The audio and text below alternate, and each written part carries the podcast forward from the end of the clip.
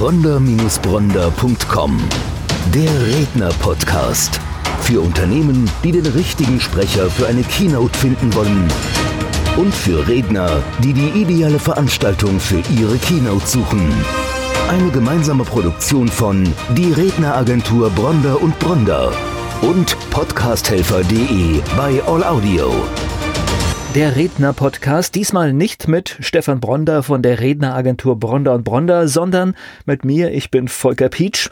Und wir gehen so ein bisschen zurück in die Anfänge dieses Podcasts heute, denn so haben wir das in Ausgabe 1 und 2 auch gemacht. Diesmal allerdings bedingt durch die Corona-Situation. Der heutige Gast ist mir zugeschaltet. Aber dafür bieten wir heute im Redner-Podcast eine echte Premiere, denn wir sprechen über ein Thema, das gab es hier noch nicht. Wir sprechen über das Scheitern und ich spreche darüber mit Bert Overlack. Und wenn ich das so richtig einschätze, das ist ein Thema, das in Deutschland in den letzten Jahren so gut wie gar nicht vorgekommen ist. So ist es. Schönen guten Tag. Steigen wir doch richtig ein. Das heißt, kann man sagen, Sie sind Experte für das Thema Scheitern?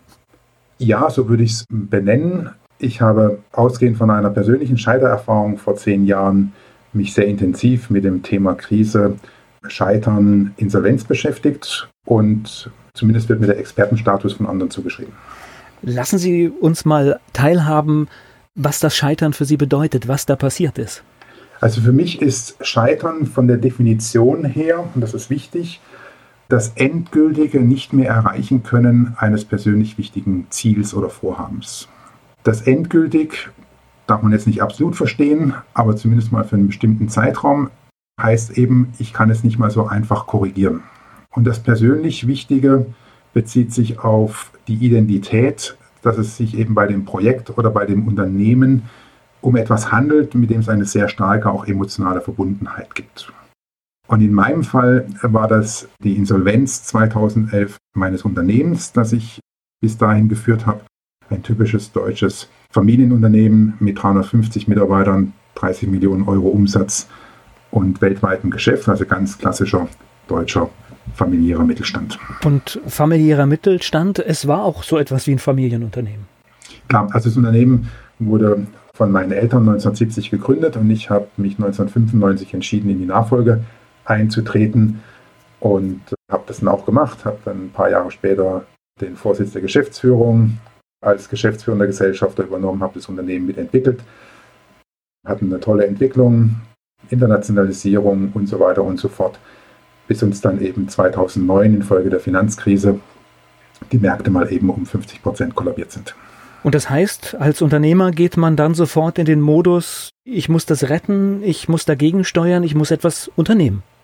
Klar, also da sind Sie, also ich war da im Januar vielleicht noch etwas ungläubig, spätestens als die Zahlen im Februar nicht viel besser waren, Februar 2009, dann sofort in einem Krisenmodus ich war nicht vorbereitet, ich hatte keinen Masterplan in der Schublade, also wir mussten dann in sehr schneller Zeit uns alles erarbeiten, vom Thema Kurzarbeit über Sozialauswahl bei Entlassungen gleichzeitig dazu ein Restrukturierungskonzept, wie kann das Unternehmen aussehen, eben in verkleinerter Form und so weiter und so fort. Dabei die Motivation der Mitarbeiter im Blick behalten, äh, die Laune der Kunden und mit den Lieferanten auch nochmal um verlängerte Zahlungsziele sprechen und zu allem Überfluss dann eben mich auch noch mit Banken und Finanzieren auseinanderzusetzen. Also auf allen Fronten gekämpft und das hat auch erstmal funktioniert.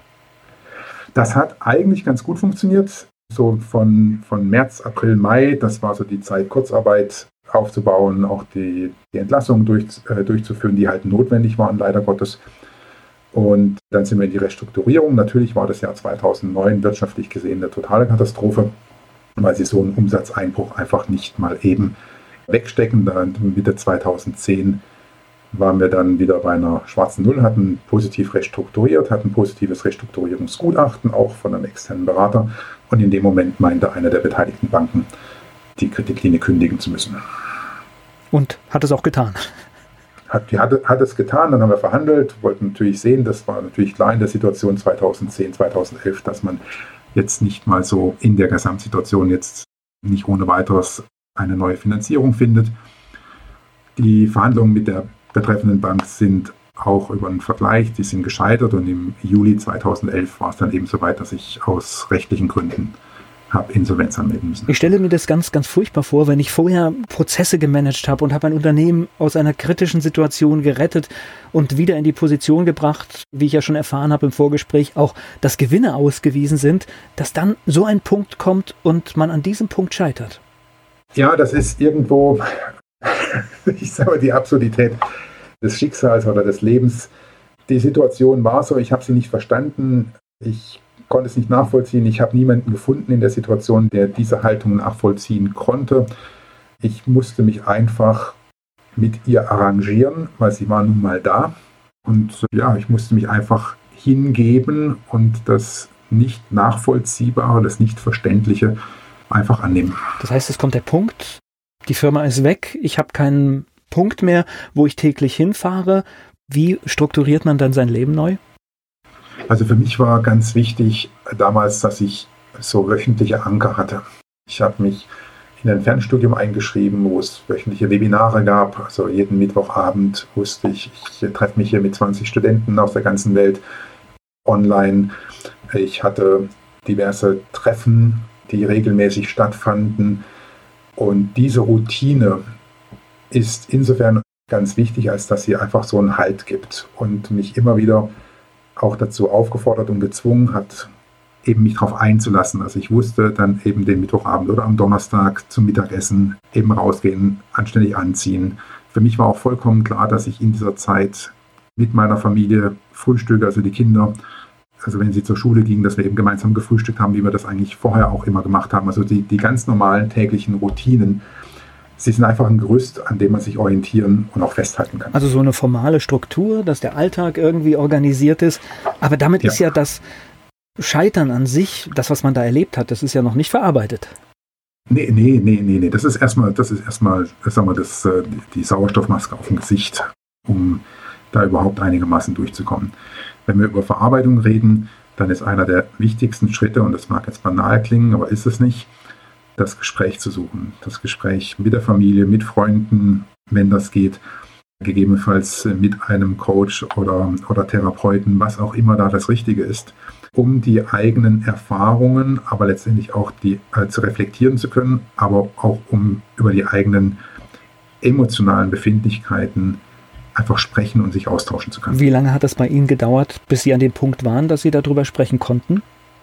Dadurch, dass ich dieses Gespräch nicht gesucht habe oder die Gespräche nicht so gesucht habe, hat es vier Jahre gedauert, seitdem ich dann ab 2015 regelmäßig darüber spreche, ging es dann sehr schnell, weil dieser Prozess des darüber Sprechens auch in unterschiedlichen Kontexten mir sehr stark geholfen hat, einfach die eigene Erfahrung zu reflektieren und über den Zuspruch, auch das Interesse von anderen zu erkennen, dass es jetzt nicht ein komplettes Versagen war, sondern dass es eben eine Erfahrung ist, dass in dieser Erfahrung Erkenntnisse und Entwicklungsmöglichkeiten liegen und die erschließen sich halt leichter mit der Hilfe von anderen. Jetzt sind vier Jahre eine lange Zeit. Gab es einen Auslöser, warum Sie auf einmal darüber gesprochen haben?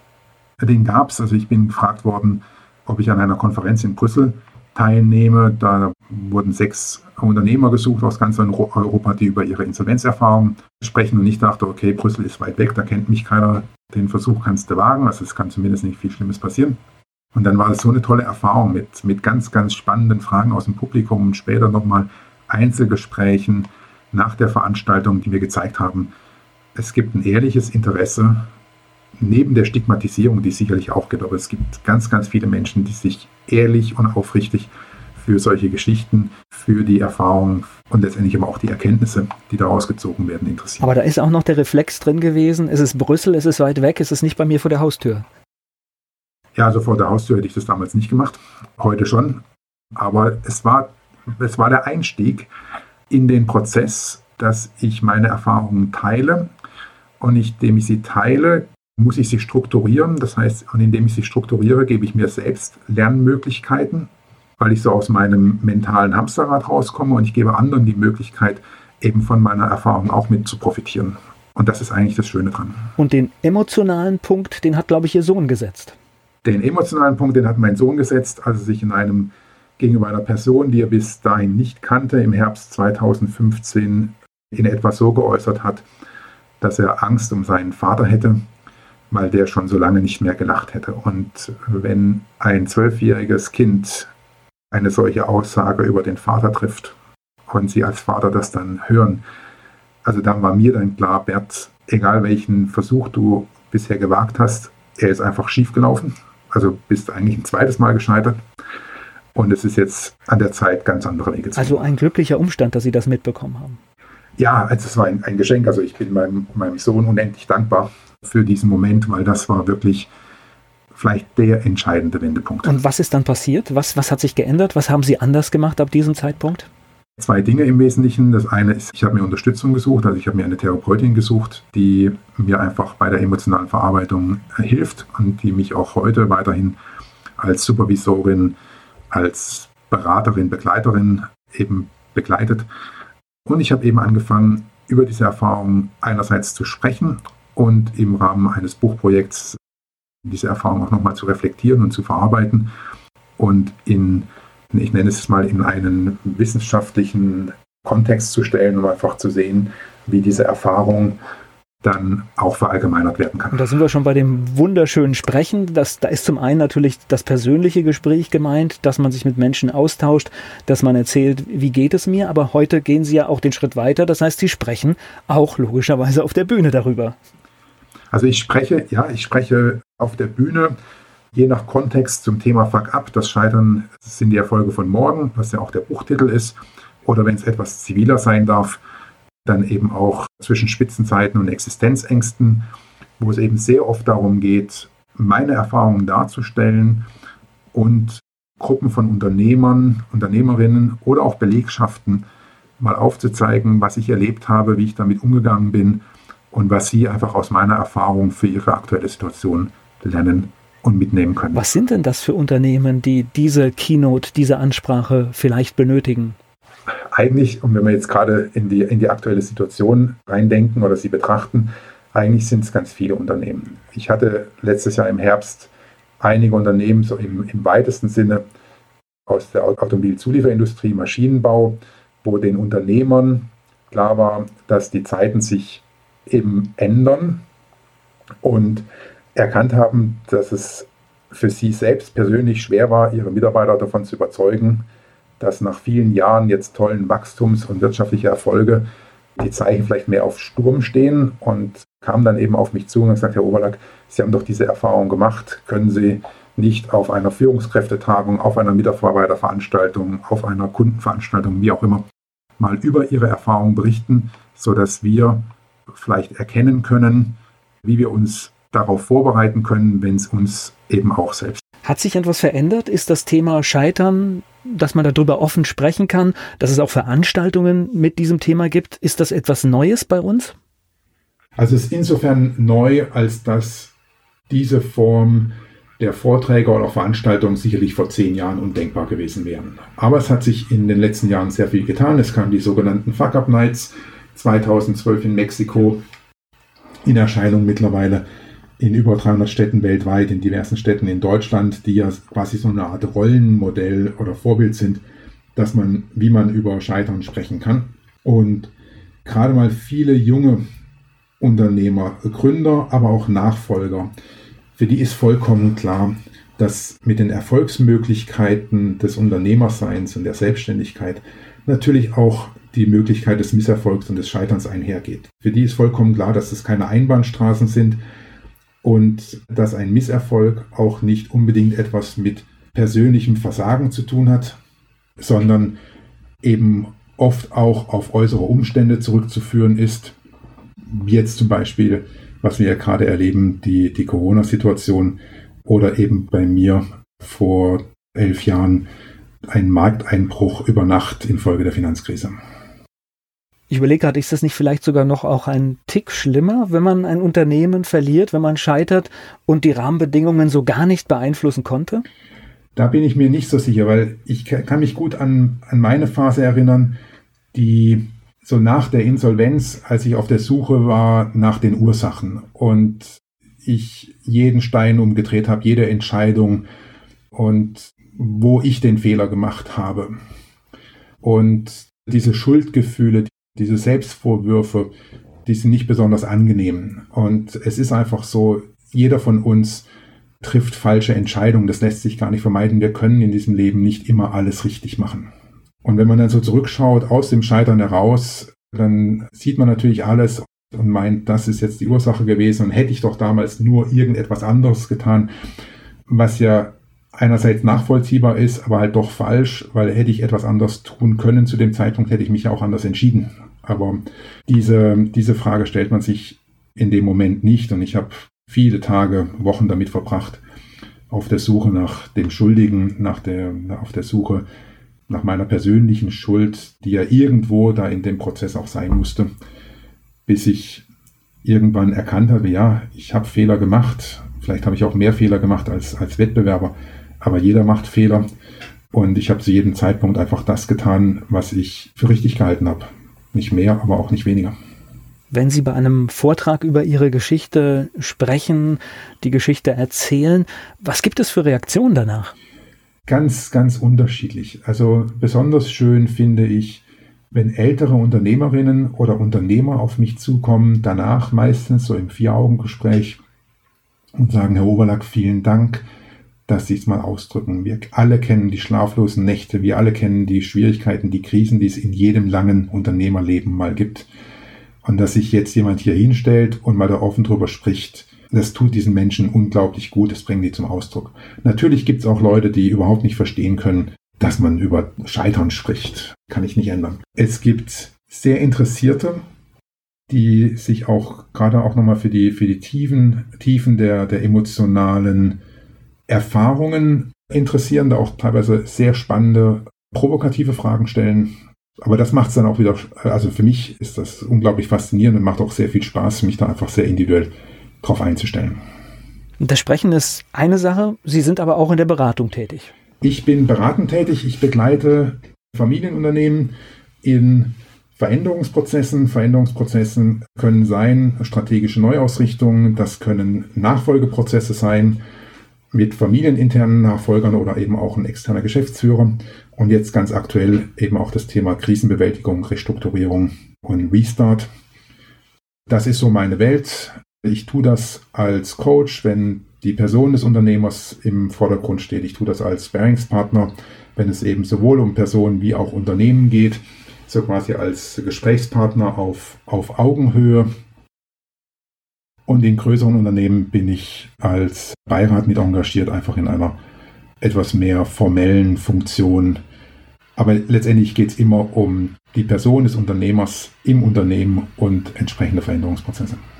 Sie wären zum Beispiel aber auch der richtige Partner, wenn die Unternehmung schon gescheitert ist und irgendwann ein Neustart oder etwas Neues passieren soll.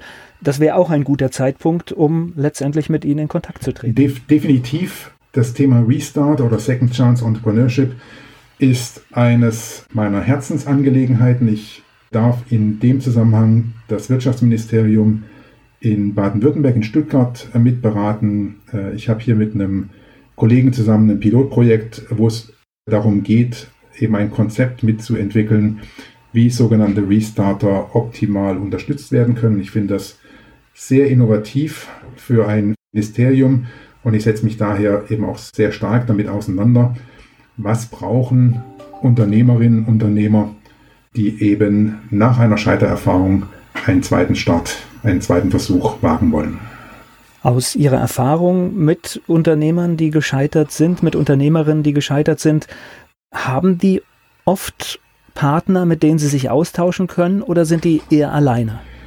Sehr unterschiedlich. Es gibt Unternehmerinnen und Unternehmer mit, mit Partnern, wo der Austausch sehr gut funktioniert, weil eben auch der entsprechende Erfahrungshintergrund da ist, auch die Bereitschaft, oft ja auch für emotionale Prozesse. Es passiert aber auch sehr, sehr oft, dass hier Unternehmerinnen, Unternehmer, Nachfolger, auch Geschäftsführer doch ziemlich einsam sind, weil sie eigentlich gar nicht wirklich jemanden haben, mit dem sie sich auf Augenhöhe und wirklich ganz, ganz offen austauschen können.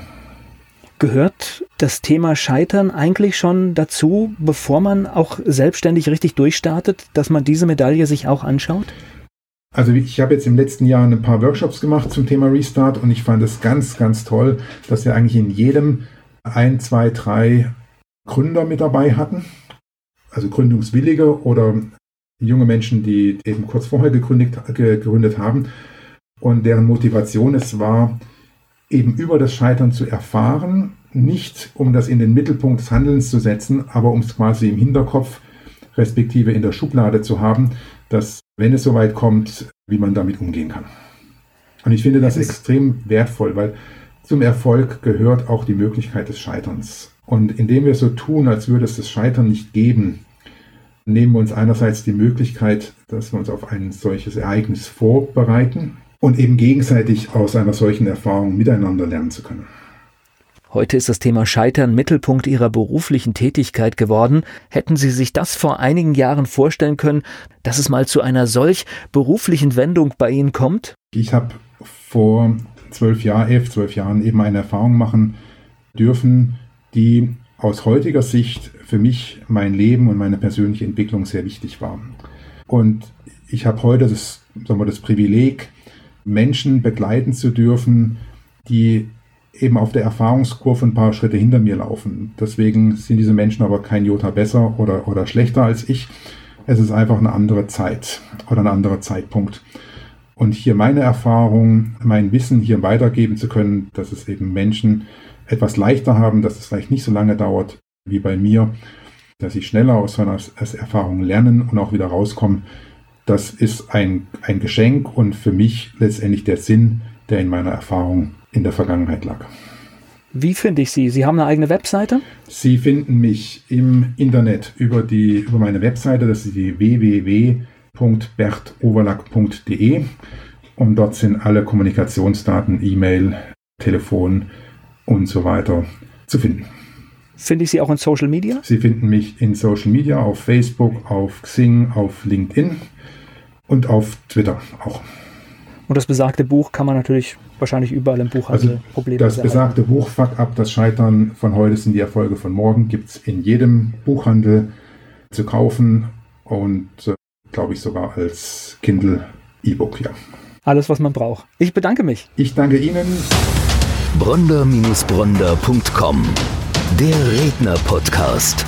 Für Unternehmen, die den richtigen Sprecher für eine Keynote finden wollen und für Redner, die die ideale Veranstaltung für ihre Keynote suchen. Eine gemeinsame Produktion von Die Redneragentur Bronder und Bronder und podcasthelfer.de bei All Audio.